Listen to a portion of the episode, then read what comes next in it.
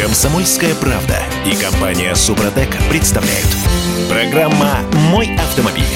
А россияне стали чаще оформлять полисы КАСКО. Кто бы мог подумать. Темпы продаж страховки за прошлый год подскочили аж в три раза, следует из статистики Центробанка. Всего было оформлено 6 миллионов договоров. Прирост год к году превысил 600 тысяч полисов. И это абсолютный максимум за последние пять лет. Об этом пишут «Известия». В чем причина? Зачем россияне тратятся на не бесплатный и совсем на недешевый КАСКО? Об этом поговорим. Я Кирилл Манжула, Олег Осипов у нас на связи. Олег, доброе утро. Доброе утро всем. Пробуксовка дня. Да, мы сегодня утро начинаем опять без Димы, но он обязательно подойдет, без Димы Делинского. Итак, Олег, что такое? Что случилось с нашим народом? Чего каску так массово оформляем? А народу деваться некуда, собственно говоря. Потому что если вы рассчитываете, что вам виновник ДТП заплатит по ОСАГО, так вы полной компенсации будете добиваться несколько месяцев в лучшем случае. А по КАСКО можно добиться этой компенсации? По КАСКО все-таки, ну, скажем так, больше вы получите, в любом случае больше. И быстрее будет произведен ремонт. Хотя тоже ждать придется несколько месяцев. Но по ОСАГО, как бы это сказать, компенсация вообще уже составляет в лучшем случае ну, где-то процентов 80. А в худшем случае процентов 10-20, а то и меньше.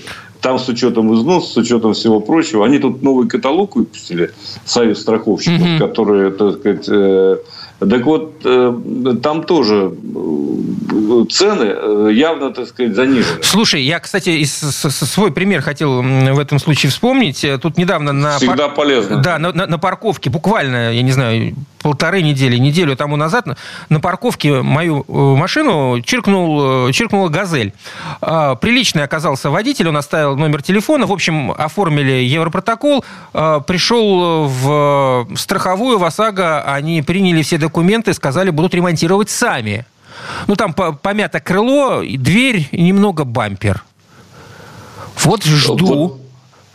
Слушай, ну это очень хорошо. То есть принципе... я был настроен на то, чтобы с ними бодаться, если они мне захотели бы денег дать. А, в общем, никакого бодания не получилось. Э, что хотите, деньги или ремонт? Я говорю, Де... О, ремонт, э, ремонтируйте. Правильно все, совершенно правильно ты поступил, и это очень хороший вариант. Видите, кто, кто-то... Другой вопрос, сколько это займет по времени, mm-hmm. конечно. Вот. И я надеюсь, что покрасят так, что... Э, ну, что не, место... она не облезет потом. Ну, во-первых, не облезет, во-вторых, не будет отличаться от того, что рядом. Это э, тоже бывает. Вот. Ну, да, конечно, проблемы. Но нет там замены деталей, и это уже хорошо. Но все-таки, тем не менее, народ покупает каско не от хорошей жизни, потому что не надеется на возмещение по ОСАГО в полной мере. Да? Хотя ОСАГО любой водитель должен иметь, но не все имеют. Угу. Но еще в чем дело? Покупают каска многие, усеченная так называемая, да? ну, скажем, э, э, защиту от угона или, так сказать, э, по, по, при полной утере автомобиля ну, то есть, в результате аварии. То есть самая, дорогосто... сам, самая ужасная потеря, которая может случиться с автовладельцем, страхуется. Да, совершенно верно. Поэтому многие э, страхуют только от угона и плюс, так сказать, могут еще от э, ДТП, после которого автомобиль не подлежит восстановлению. И, конечно, такие э, полисы намного дешевле, то есть почти в три раза э, чаще всего. Это гибель авто, угу вот посчитали, э, кстати, страховщики тоже Volkswagen Tiguan 2021 года. Сейчас стоит в среднем каска 150 тысяч рублей, а если только от угона и гибели авто 50-60 тысяч. Ну, в три раза. Понятно, что это в три раза почти да. дешевле. Вот. Но э, в таких условиях, в принципе, вот сейчас прогнозируют, что спрос на полисы каска будет и дальше расти. И мне кажется, это, да, действительно будет э, происходить, потому что сами автомобили, э, даже бэушные, кстати, в основном растет на БУ автомобили иностранного производства потому что они становятся большей ценностью, чем еще там 2-3 года назад. Ну, это Понятно здесь, почему. Это здесь мы... Потому что новых нет, и они безумно дорогие. Здесь мы можем вспомнить о безумном росте цен на автомобили, который зафиксирован за последние там, полтора, ну, чуть-чуть меньше года. Получается, там почти 25% в среднем. Это точно. э, рост дикий, так сказать, и мне кажется, что этот рост, э, рост не, ну, скажем так, не всегда э, адекватен, не всегда обусловлен какими-то объективными факторами. Но, да? не, не, Олег, не кажется, что немножко ну, цены-то ну, не то чтобы сильно снизились, но ну, ну самую мало все-таки подуспокоились? Вы знаете, вот самое главное, что я хотел бы посоветовать нашим уважаемым слушателям, да, если вы сейчас задумываетесь над покупкой автомобиля, бэушного или нового, так сказать, э, собственно, неважно, подождите до лета. Почему? По меньшей мере. Ну, потому что цены еще не устаканились, с моей точки зрения, опять же, субъективной, подчеркну это, не устаканились окончательно. То есть, сейчас э, происходит, на самом деле, борьба борбическая между новыми российскими и китайскими э, автомобилями и тем, что поступает из Европы, из Японии, из Кореи, из того же Китая э, по, там, скажем, параллельному, параллельному импорту, или там, по индивидуальному ввозу и так далее. То есть, цены падают – они объективно должны падать, потому что предложение увеличивается. И не только в сегменте премиум автомобилей да, или там э, бизнес-класса, но и в сегменте, э, в общем, достаточно э, бюджетных машин. И это нормальный процесс, и он просто обязан по всей логике, так сказать, по всем законам рынка привести к тому, что цены будут стабилизированы и слегка упадут. Я думаю, что произойдет это вот сейчас всплеск интереса будет март-апрель, особенно апрель и май, да, а потом летом будет традиционный спад. Когда вы можете купить ну, определенно бэушную машину, там трехлетку или пятилетку, э, по какой-то более или менее приемлемой цене. Я не думаю, что цена там на Ладу Гранту или тот же пресловутый Москвич упадет. Но, тем не менее, а, альтернативы купить э, по, э, ну, подешевле, просто говоря, а, по-моему, будет э, вполне возможно. Но если мы говорим о том, что сейчас основные конкуренты это, с одной стороны, российско-китайские производители, и с другой стороны, это параллельный импорт западноевропейских, западных автомобилей, ну и японских, соответственно, то, ну, как бы хотелось бы верить, что те автомобили, которые пока еще производят на территории России, будут более ну, что активнее дешеветь? Нет. Вот те, которые производятся на территории России, боюсь, что активнее дешеветь не будут. Разные программы могут быть. Да, там, которые уже есть, так сказать, у нас там первый автомобиль и так далее. Э, когда тот же самый «Москвич», он же ГАК, Э, можно купить со скидкой 20, по процентов угу. или сколько-то. Но это зависит от того, э, какая программа, и в зависимости от того, сдаете ли вы свой старый автомобиль в трейдинг. Там тоже есть, так сказать, определенная преференция. Но все равно, э, мне кажется, что я бы, честно, на себя, я бы взял, допустим, бэушный, так сказать, автомобиль. Потому что, кстати, Ну, бэушный это какой? Причина. Это, это трехлетку трех, трех-пятилетку. Почему? Потому что вообще-то вот на него э, через некоторое время, когда вы захотите снова продать, купить другой, э, цена будет снижаться ну, существенно ниже, чем на новый автомобиль. То есть мы, уже мы говорим о, о ликвидности. Э, мы говорим о ликвидности, конечно. У него высокая ликвидность будет и через 2-3 года. Покатаетесь 2-3 года и за те же деньги, по сути, э, продадите уж точно, потому что с учетом инфляции и всех прочих обстоятельств. Ну, и если вы э, мечтаете о новом автомобиле, и у вас есть возможность э, каким бы то ни было образом через параллельный импорт, э, например, купить Chevrolet Camaro или Volkswagen Passat, то надо поспешить. Эти уже, в общем-то, наверное, легендарные автомобили снимают с производства. Chevrolet снимает в 2024 году. Об этом сообщает пресс-служба бренда, а вот Volkswagen чуть ли не в этом перестанет выпускать автомобили Passat в кузове седан, начиная с этого года в Европе. Модель будет представлена только в виде универсала. Слушайте, у них универсал красивый, был всегда. Ну, универсалы не очень, не, не очень интересны для российского рынка. Ну, не любим мы универсалы. Что ну, слушай, мы не любим по недомыслию, честно Это сказать, факт. Нет, я не, что... я не говорю, что машинки-то плохие. Машинки очень хорошие. Более того, вот, допустим, у Audi, у того же, э, той же компании, которая входит в концерн, Volkswagen, uh-huh. да, э, у них вообще самые быстрые автомобили были универсалами традиционно. Э, как это не странно? Как это не странно, потому что самые заряженные машинки они делали универсалами. Универсал, с моей точки зрения, и выглядит по-человечески. Он намного более симпатичный на вкус, на мой личный, чем, так сказать, традиционный седан. Традиционный седан – это как, как ширпотребовский пиджак, так сказать. А, а универсал может производить впечатление э, костюма на заказ. Ну, ширпотребовским пиджаком э, «Шевроле Камара» точно не назовешь. Нет, конечно. Нет, ну «Камара» – это другая история совершенно. Это легендарный автомобиль, фигурировавший в известном, так сказать, фильме, так сказать, в серии, так сказать, фильмов. Вот. Э, хотя Камара это все-таки для таких, э, раньше их называли метросексуалами, так сказать, которым важно э, Хорошо и возможность быстро ускориться, но без спортивных амбиций, скажем так. Потому что у Джема есть совершенно изумительный спорткар, который называется «Шевроле», господи, что же я его забываю, я, это мой любимый. Корвет, конечно. Конечно, корвет.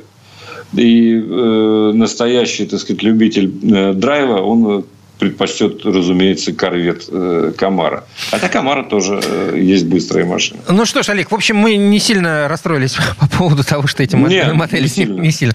Спасибо. Олег Осипов э, был у нас на связи, а мы вернемся через пару минут. Олег, спасибо. Всего доброго, удачи всем. В следующей части программы к нам присоединится Юрий Сидоренко, автомеханик, ведущий программы «Утилизатор» на телеканале ЧЕ. И поговорим о том, можно ли управлять машиной со сломанной рукой. Комсомольская правда и компания Супротек представляют. Программа «Мой автомобиль». Слушайте, а давайте кому-нибудь руку сломаем. Только не мне, пожалуйста. И, э, ну, в, порядке, в порядке эксперимента. Вот. Я даже в порядке эксперимента не готов. Для того, чтобы посмотреть, как это повлияет на нашу с вами мобильность. Потому что вот такой вопрос в этой четверти часа. А можно ли управлять автомобилем со сломанной рукой? Э, ну, не с точки зрения физически можно или нельзя. То есть тут получается, как рука работает. А в принципе, по закону можно ли? Угу. Я Дмитрий Делинский. Я Кирилл Манжула. И еще две руки из Москвы. Юрий Сидоренко, автомеханик, ведущий программу «Утилизатор» на телеканале «Че» у нас на связи. Юр, привет. Друзья, всем привет.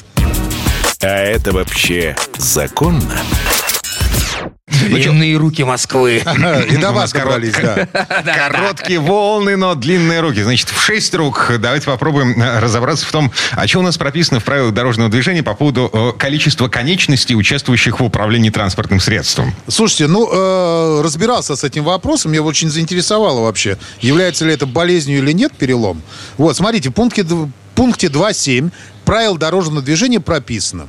Управлять транспортным средством – то есть водителю запрещается управлять транспортным средством в состоянии опьянения, алкогольного, наркотического или иного, но это понятно. Под воздействием лекарственных препаратов, ухудшающих реакцию и внимание. Э, в болезненном или утомленном состоянии, ставящем под угрозу безопасность движения. Э, и все. Да, понятно. То есть... Только болезненное состояние, которое ставит под угрозу безопасность движения, не является сломанная рука? Один мой друган в новогоднюю ночь э, сломал себе ногу. Вот. И после этого э, полтора месяца с гипсом на ноге э, ездил на машине. Ну, а, благо был... у него две педали было. Ну, ему было нормально, ничего страшного? ну, ему было не страшно, потому что он вообще безбашенный. А, -а. Слу... То есть он, мало того, что он со сломанной ногой, так еще и без головы. Слушай, ну вообще-то ситуация, конечно, такая интересная очень, ну, честно говоря. Ну вот смотри, по идее, вот когда человек ломает руку, да, например, он же, э, он же приходит ну, в трампунт, ему же больничный выписывают? Нет, не всегда. Ну как не всегда? Ну, ну открывают вот, э, по-любому больничным в начале, то есть там хотя бы какой-то. Или он сразу на работу идет с ним? Слушай, ну вот я, слава богу, рук-ног не ломал. Я, э, растяжение у меня было на ноге даже два раза за последний год, и мне не предлагали в травмпункте больничный. То есть получается, что это не болезнь? Ну, с их точки зрения, наверное, нет. То есть, когда я э, заикнулся про это ради интереса, мне сказали, идите к терапевту, он решит. Понятно. Ну, то есть, как бы, ну, допустим, если да, даже если дали больничный, все равно же это не считается болезнью, та, та которая, э, с которой ездить нельзя. Там даже, знаешь, что там есть э, э, подробно медицинские ограничения прописаны в одном из постановлений правительства. Номера не помню. Но там, э, я помню, вот три пункта оттуда точно. Это... Э, нельзя ездить, если психические расстройства и расстройства поведения, в том числе вызванные психоактивными веществами. Это до сюда не относится никак. У нас, у нас под этот показатель полстраны подходит, прости господи. Да, особенно когда новость послушают, там у всех начинается. Да-да-да. Болезни нервной системы, эпилепсия, ну понятно, да, то есть это как бы такая история. И болезни глаза, слепота обоих глаз, дальтонизм обоих глаз. Ни одного, обоих глаз. И опять про переломы ничего не сказано. То есть получается, что в принципе, э, ну, Ездить можно. Вот мне интересно, а сотрудники дорожной полиции как вообще бы отреагировали на э, человека, который со сломанной рукой А я, кстати, за рулем? я, кстати, не знаю, но мне кажется, что вопросы будут какие-то в любом случае. Так а если вопросы не вопросы, а чего? Э, Ничего не прописано. Что предъявить-то человеку? Слушай, ну, э, здесь ситуация такая. Мне кажется, что здесь надо уже выходить на то, что человек должен сам думать, может он ехать или нет. Если предъявить нельзя, это не значит, что можно этим пользоваться. Потому что, ну, надо же тоже с головой дружить. Вот, например, смотрите, вот там не прописано куча вещей, при которых... Вот я, например, э, у себя в постах э, уже писал про это. И ролики снимал даже. По поводу того, что... э, вот, например, я считаю, что ездить нельзя э, с некоторыми э, вещами, например, такие как э, встал, уже устал, вот я называю. Когда ты с утра встал, а тебе плохо, у тебя хроническая сонливость, усталость. Тебе, ну, как бы, знаешь, такое вот состояние, ты едешь, ты прям засыпаешь на месте. Ну, не надо в таком состоянии садиться за руль. Это опасно. Вот, потом, например... Ты что, ты не считаешь так, Дим? Это мы говорим, это мы говорим про людей, которые ездят на ведрах с гвоздями, которые рассыпаются, разваливаются на дороге. Да, это мы говорим про людей, которые а, проскакивают на красный через перекрестки, а, выезжают на э, железнодорожные переезды под шлагбаум. Вот это все, э, это же, это же мы с вами. Ну, в общем-то, да, это не зеленые человечки с Марса, заметьте. У меня такое ощущение, что это иногда зеленые человечки с Марса, вот честно говоря. Потому что я, я, ну, я видел здесь момент, когда человек про- э, это, под- проехал на, э, на, через переезд. Фактически, когда уже перед поездом было. Он всех обогнал и проехал. Вот, и вот я радуюсь, когда на переездах поднимаются вот эти вот щитки снизу.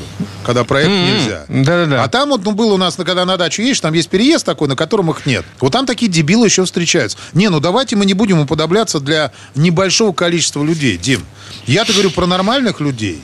Ну, про таких, как, в конце концов, мы с вами. Ну, ну я считаю себя нормальным человеком. Дима хыкнул. Хорошо, значит, мы с утра встали, уже устали. Вот, э, мы не в состоянии садиться за руль, поэтому мы не садимся за руль. Да, мы, Окей, мы просто можем вызвать такси и ехать. На, на такси э, и спокойно тебя довезут куда надо. Или когда, например, вот знаешь, например, э, различные болевые состояния сильные.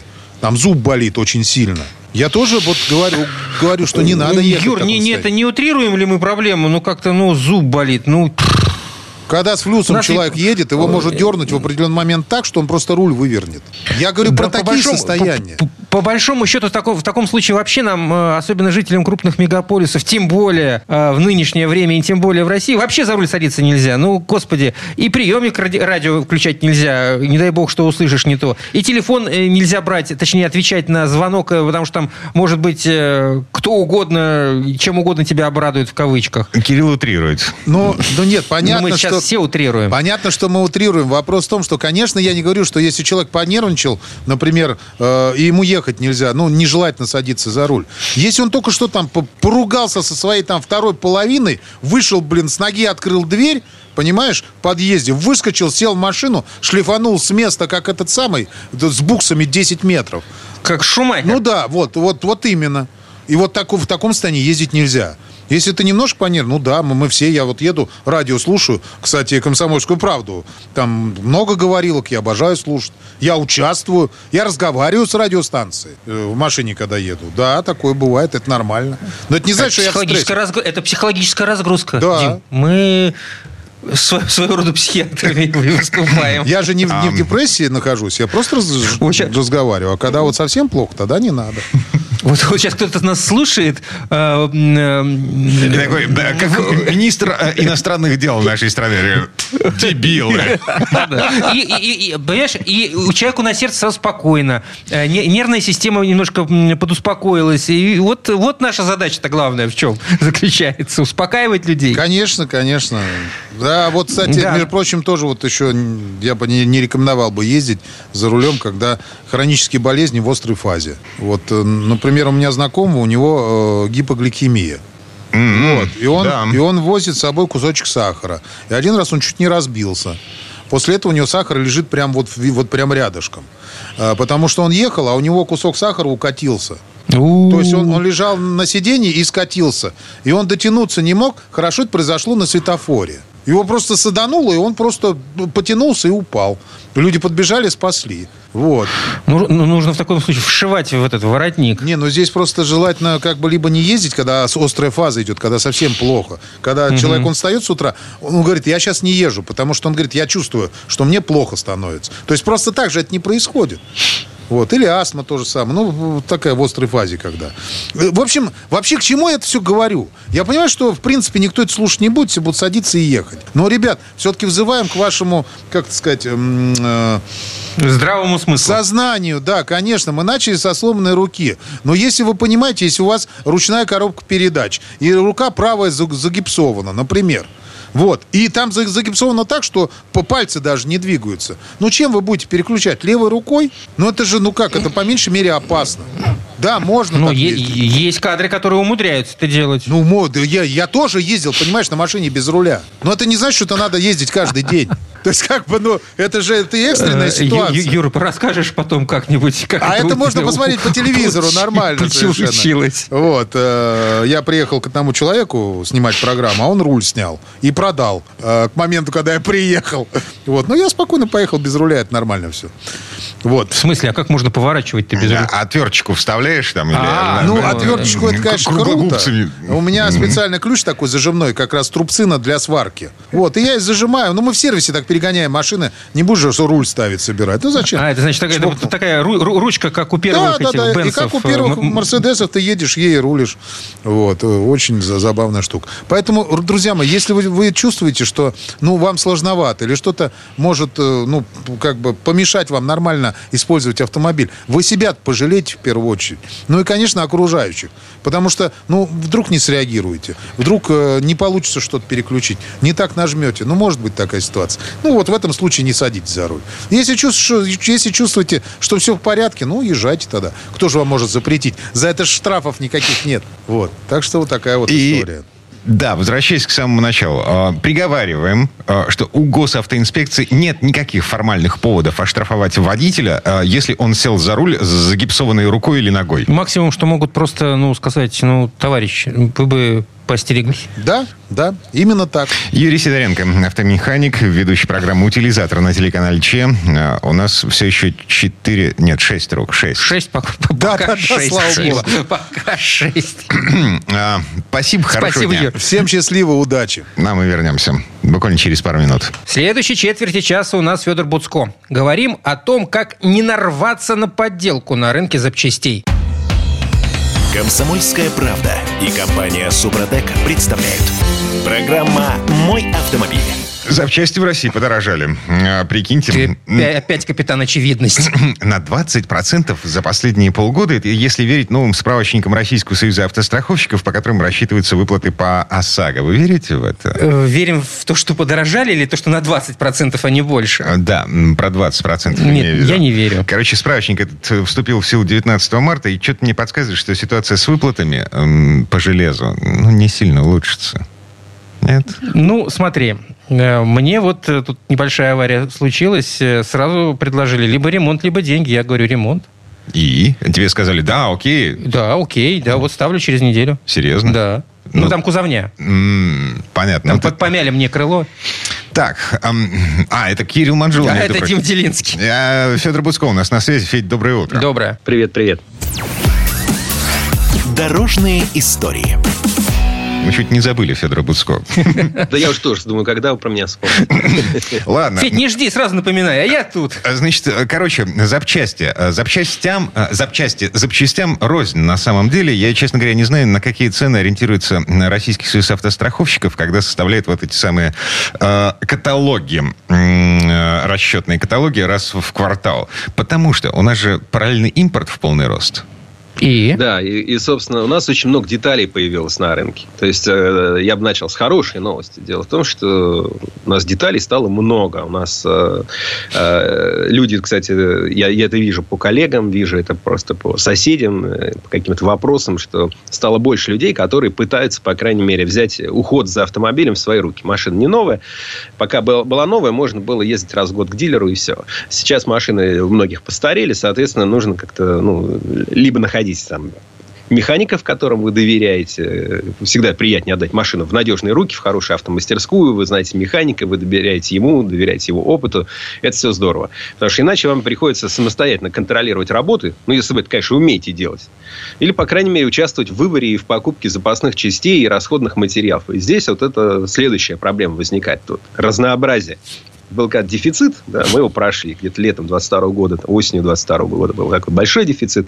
Сейчас все забыли про дефицит, хотя каких-то деталей не хватает, тех же кузовных, или там детали для машин дорогих, а для люкса, там, если вам нужен двигатель в сборе для, на Range Rover, я вам не завидую. А, вот. А, Лучше, ну, если лучше это у вас купить. обычная машина какие-то обычные детали, то, в принципе, этого всего много. Вот. Это как бы вроде как бы хорошо. И тут вопрос, Наш... значит, э, собрался я перебирать подвеску своего Форда. Ты уже год собираешься. Фокуса. Да, я уже перебрал. А. Вот, да, на, э, гипотетическая ситуация. Вот. У меня есть два пути. Либо я доверяю э, запчастисту э, своего сервиса, вот, либо я иду в э, интернет, на какой-нибудь marketplace и и охреневаю и от того, что, и что там творится. Шерстишь все это. Вот. Идешь ты просто в Яндекс и забиваешь там, я не знаю, ремкомплект для там э, теплообменника на мой там Ford Focus. Или там, не знаю, там, что ты забиваешь. Да, там, набор расходников для ТО. И вываливается тебе горы просто предложений. Причем э, разница в цене зачастую в два раза. Федь, в два раза разница в цене. На одну и ту же запчастюлину, а, причем, э, скорее всего, на упаковке будет, будут написаны одни и те же слова, а один и тот же логотип. Да, или очень похожие логотипы и так далее. То есть все крупные ребята, типа там Авито, Яндекса там, э, и прочих Wildberries с озонами, они все фиксируют, что гораздо больше стало предложений по запчастям. Кто-то говорит, там, на 20% выросло, кто-то говорит, миллион новых деталей появилось, кто-то говорит, вдвое выросло число поставщиков. В первую очередь, конечно, на бюджетные самые популярные марки, типа там Volkswagen, Kia, Lada, Hyundai, Renault и так далее. А, и как бы вроде бы хорошо, но на самом деле э, не всегда хорошо. То есть э, крупные автосервисы, они, конечно, сами налаживают эти каналы сбыта, зачастую заказывают детали непосредственно на заводах, а в том же Китае, и как бы они понимают, что они везут и, что это такое. А вот то, что мы, э, когда нам предложили в сервисе какую-нибудь деталюгу за там, 15 тысяч, а ты думаешь, подожди-ка, а правда, что она такая дорогая? Ты смотришь, да вот же она за 3 тысячи. А вот за 4, за 5, за 7, за 8, за, за, за сколько хочешь. И здесь, здесь проблема, потому что отличить э, очень много контрафакта, очень много подделок. Э, контрафакт это когда деталь, в принципе, приличная, но просто э, на ней написано, что ее сделал знаменитый производитель, а на самом деле сделал кто-то непонятно кто. Да, а подделка это когда вообще из там, непонятно каких материалов, абсолютно непонятно какого качества сделали что-то внешне напоминающее вашу деталь. А, говорят, что вот, собственно, подделок в продаже стало много. Ребята из Рольфа комментируют, что, мол, к ним уже часто, уже несколько было обращений клиентов, когда люди ставили какую-то запчасть настолько некачественную, что она приводила э, к уже серьезным поломкам. Ну, для примера, если поставить там э, поддельный э, там, топливный или масляный фильтр, они могут быть настолько мизерабельного качества, что это приведет к выходу из строя двигателя. Если вы купите масло, которое не просто вот взяли там какое-то дешевое масло русское, залили в канистру, а, то тоже это чревато там большими проблемами. Отличить практически невозможно. Потому что упаковки печатать научились. А, по маслу, по моторному, это и раньше такая проблема была. Где-то ее прижали, но сейчас, видимо, она снова появляется. Причем а, подделки упаковки такого качества, что даже некоторые крупные там, западные масляные компании им отправляли вот эти канистры на проверку. Они говорят, ну, это наши канистры. Мы не понимаем, как там может быть поддельное масло. Как это получается? А получается в том числе, например, следующим образом. Люди э, при, купив оригинальное масло, значит, приехали на сервис, залили канистры пустые, выбросили, кто-то эти канистры подобрал, налил туда, что попало, и вот уже тебе в оригинальной канистре не оригинальное масло. А еще одна проблема сейчас на рынке в том, что вот раньше ты приезжал в сервис, ну, если это не дилерский сервис, и тебе, допустим, мастер говорит, вам нужно поменять такую-то деталь. Вот смотри, оригинал ну, то есть ту, которая под брендом производителя твоего на рынке э, продается, она стоит там тысячу рублей, допустим. Вот есть э, хороший не оригинал, там за 600 или 700.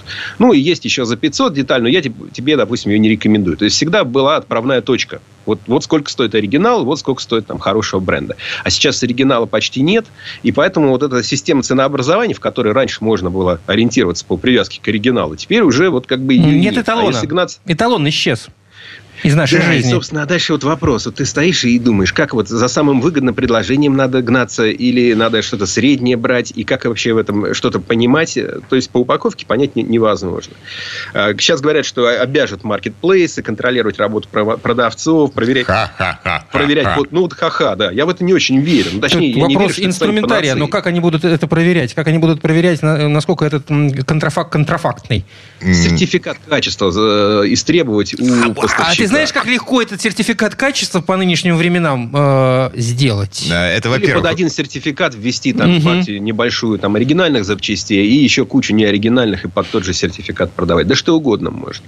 Вот, поэтому я бы так сформулировал совет, который вот я, я сам себе, так сказать, даю, что запчасти нужно покупать только в крупных, в проверенных точках. Окей, ты обложился всеми возможными документами, чеками, сертификатами, копиями, бла-бла-бла-бла-бла. Вот. Э, Случилось что-то в твоей машине, э, экспертиза признает причиной этой поломки э, ту запчастюлину, которую ты Мгм. купил, на которую у тебя есть все документы. Ты- А претензию-то некому предъявить. Потому что этот продавец давным-давно с рынка Ну, ушел. в этой ситуации, может быть, все-таки нужно полагаться на автосервис, где ты давно уже ремонтируешься. Вот, Может быть, если ты запчастист, доверяешь, у тебя свой есть- запчастист. Здорово, да, да, конечно. Это идеальный вариант, если у вас есть профессионал, который это готов, э, так сказать, на себя взять. Да, это очень хорошо, потому что все вот эти фильтры, детали подвески, все это из рези- резиновое, ремни, сальники, свечи, все масла, все вот эти жидкости. Это подделывают только в путь. И в гипермаркетах могут, может быть подделка, на маркетплейсах вообще запросто. Поэтому нужно внимательность э, проявлять. Мгм. Короче, э, мы... э, Это не реклама, это не черный пиар. А что мы, рекла- э, чё мы тут рекламируем? Мы категорически не рекомендуем покупать запчасти, особенно критические запчасти. На маркетплейсах. На маркетплейсах. В общем, это сток. Чревато. Это сток. Ну, вообще надо хорошенько думать сейчас. Да? Мы вообще... Это черный пиар вашего разума. Да? Мы, мы призываем вас думать. А, оценивать масштаб трат, трат при смене автомобиля. Вот мне, например, очень хочется купить BMW X3. Вот отличная машина. А, для своего класса практически беспроблемная. Но когда речь идет о автомобиле, которому лет 5 или 7, или хуже того, 10, а, все равно ведь вам что-то делать придется, менять что-то придется. Поэтому надо заранее понимать, сколько это будет стоить.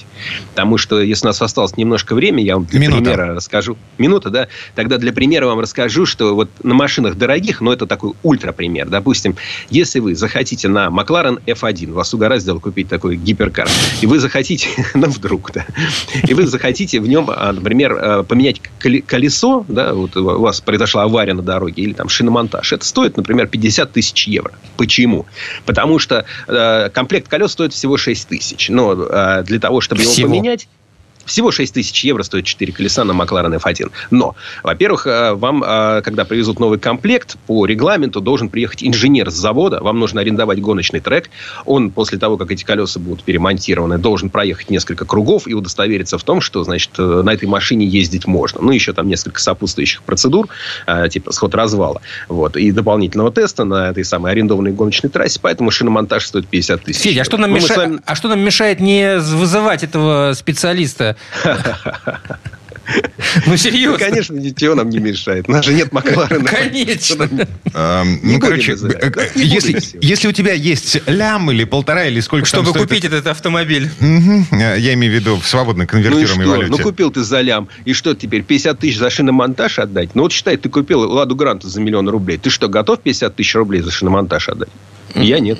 Дороговато. Все, идем думать. У А, нас есть перерыв. Погодите, да, перед перерывом а, вернемся все-таки к основной мысли. Хорошенько подумайте, прежде чем покупать что-то э, через интернет Дим, из думать, запчастей. хорошенько думать, в принципе, полезно по любому поводу. Ну, Хорошо, пойдем подумаем. Федор Буцко был у нас на связи. Федь, спасибо. Спасибо, Федь. Хорошего дня. Всего доброго. А мы вернемся. В следующей части программы у нас журналист и летописец мирового автопрома Александр Пикуленко. Послушаем историю об автомобильных юбилеях этого года. Комсомольская правда и компания Супротек представляют. Программа «Мой автомобиль». Это мы вернулись в студию радио «Комсомольская правда». Я Дмитрий Делинский. Я Кирилл Манжула, и в этой четверти часа у нас традиционная история от Александра Пикуленко. В этом году много круглых дат в автомобильном мире. Например, Астон Мартин отмечает свой 110-летний юбилей. Компания Lamborghini исполнилось 60 лет. Столько же, между прочим, и легендарному Porsche 911. Но есть одна автомобильная марка, которая в этом году старательно проигнорирует круглую дату со дня своего создания. Вы не увидите юбилейных спорткаров, посвященных ей парадов, выставок, а ведь Volkswagen Именно об этой компании идет речь.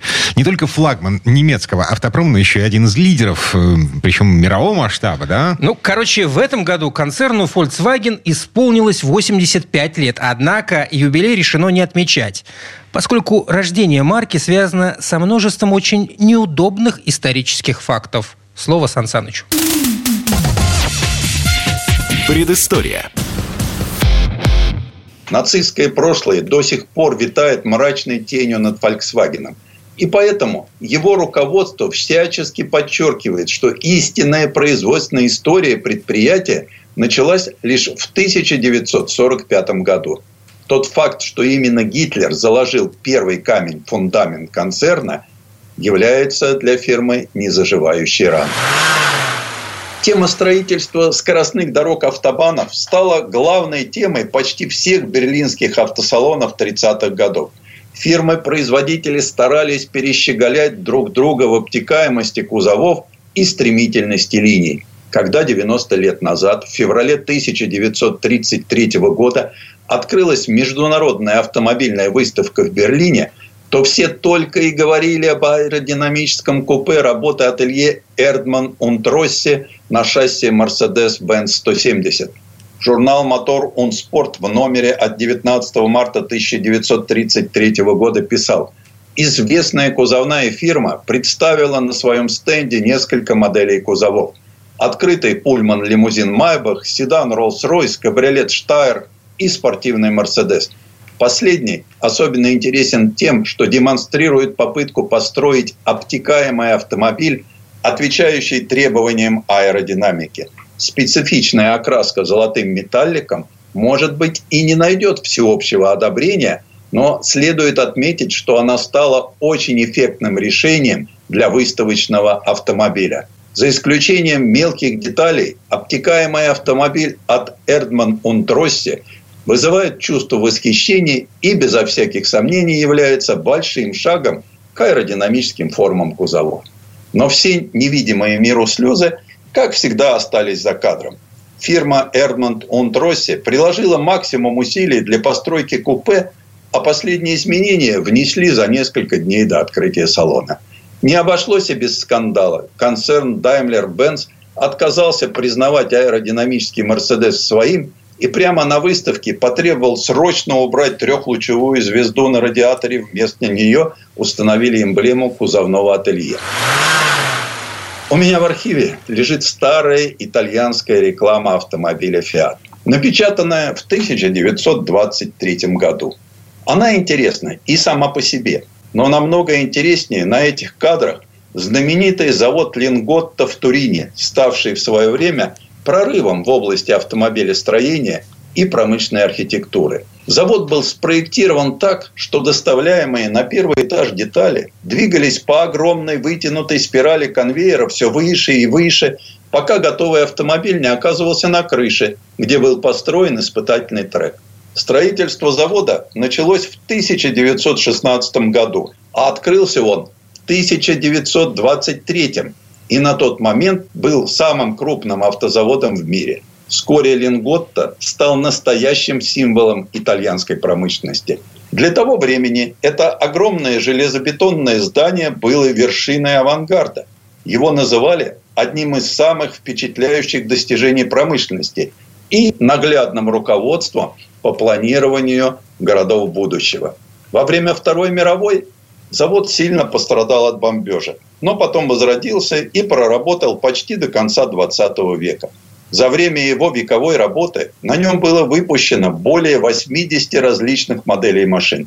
Однако к 80-м годам завод начал устаревать и в 1982 году был закрыт. К 1989 году необычное здание было реконструировано в современный многофункциональный комплекс. На сегодняшний день в Линготто В уникальном здании и символе автомобильного Турина находится 8 галерей. Художественная, киноконцертный зал, отель, торговый центр и многозальный кинотеатр. В этом году исполняется 100 лет знаменитому квадрофолио Верде, четырехлистному клеверу, легендарному знаку, который уже целый век отличает гоночные автомобили марки Альфа-Ромео. Хотя история появления этого знака на автомобилях Альфа-Ромео успела обрасти легендами, точно известно одно. В мир автомобильных гонок этот знак пришел из авиации. Он появился во время Первой мировой на тяжелых итальянских бомбардировщиков и даже стал символом эскадрильи. Кстати, итальянские ВВС до сих пор используют этот знак. Впервые же символ удачи, четырехлистный клевер, появился на борту гоночной Альфа Ромео в 1923 году на гонках Тарго Флорио и принес Ого Сивоци, управлявшему этим автомобилем, победу, которая стала первым крупным успехом Альфа Ромео. С той поры подобный знак стал традиционным на гоночных автомобилях этой марки. Сегодня этот символ применяется для обозначения заряженных и мощных моделей в линейке Альфа Ромео. В 2023 празднует круглый юбилей знаменитые модели из Вольсбурга – Volkswagen Карман Gia. Впрочем, говорить о модели из Вольсбурга было бы не совсем правильно – Проект «Карман Геа» разрабатывался немецким кузовным ателье «Карман» совместно с итальянцами из кароссерии «Геа». Да и проект был разработан скорее по инициативе этих кузовных ателье и оказался во многом только визуальным. По крайней мере, технически это был простой серийный Volkswagen Жук, на который поставили элегантный и роскошный кузов купе в итальянском стиле. Когда 16 ноября 1953 года руководство Volkswagen приехало в кузовное ателье «Карман», чтобы наконец-то увидеть машину, на создание которой Вильгельму Карману уже была выделена круглая сумма, с Volkswagen обсуждалась постройка простого кабриолета на базе «Жука». Это купе им неожиданно понравилось. Производство «Карман Гио» был запущен уже в 1955 году. За 19 лет производства Volkswagen продал в общей сложности около полумиллиона таких автомобилей. Это отличный результат. Несмотря на то, что выдающимися техническими характеристиками карман Геа похвастать не могла. Под роскошным, изящным и стремительным кузовом итало-немецкого происхождения продолжал скрываться простой скромный Volkswagen Жук. На все машины первой серии ставился 30-сильный мотор – с горизонтально расположенными четырьмя цилиндрами мощностью 30 лошадиных сил, разгонявший автомобиль при помощи четырехступенчатой коробки до 110 км в час. Впрочем, Volkswagen этого и не скрывал. Вместо того, чтобы игнорировать и замалчивать ограниченную мощность карман Геа, ее создатели использовали эту особенность автомобиля для рекламных целей телевизионной рекламе Карман Гео мчался к большому листу белой бумаги с намерением прорваться через него. Но вместо этого просто отскакивал от бумаги. А в газетной и журнальной рекламе Volkswagen Карман Гео часто демонстрировался вместе с шикарными автомобилями Мазерати и Ламборгини с намеком, что покупатель может себе позволить такой же красивый, но намного более доступный Volkswagen. В августе 1957 года была представлена и открытая версия Карман Геа. Производство этой красивой машинки завершилось только в 1974 году, когда производственные площади понадобились для нового спортивного Volkswagen Sirocco.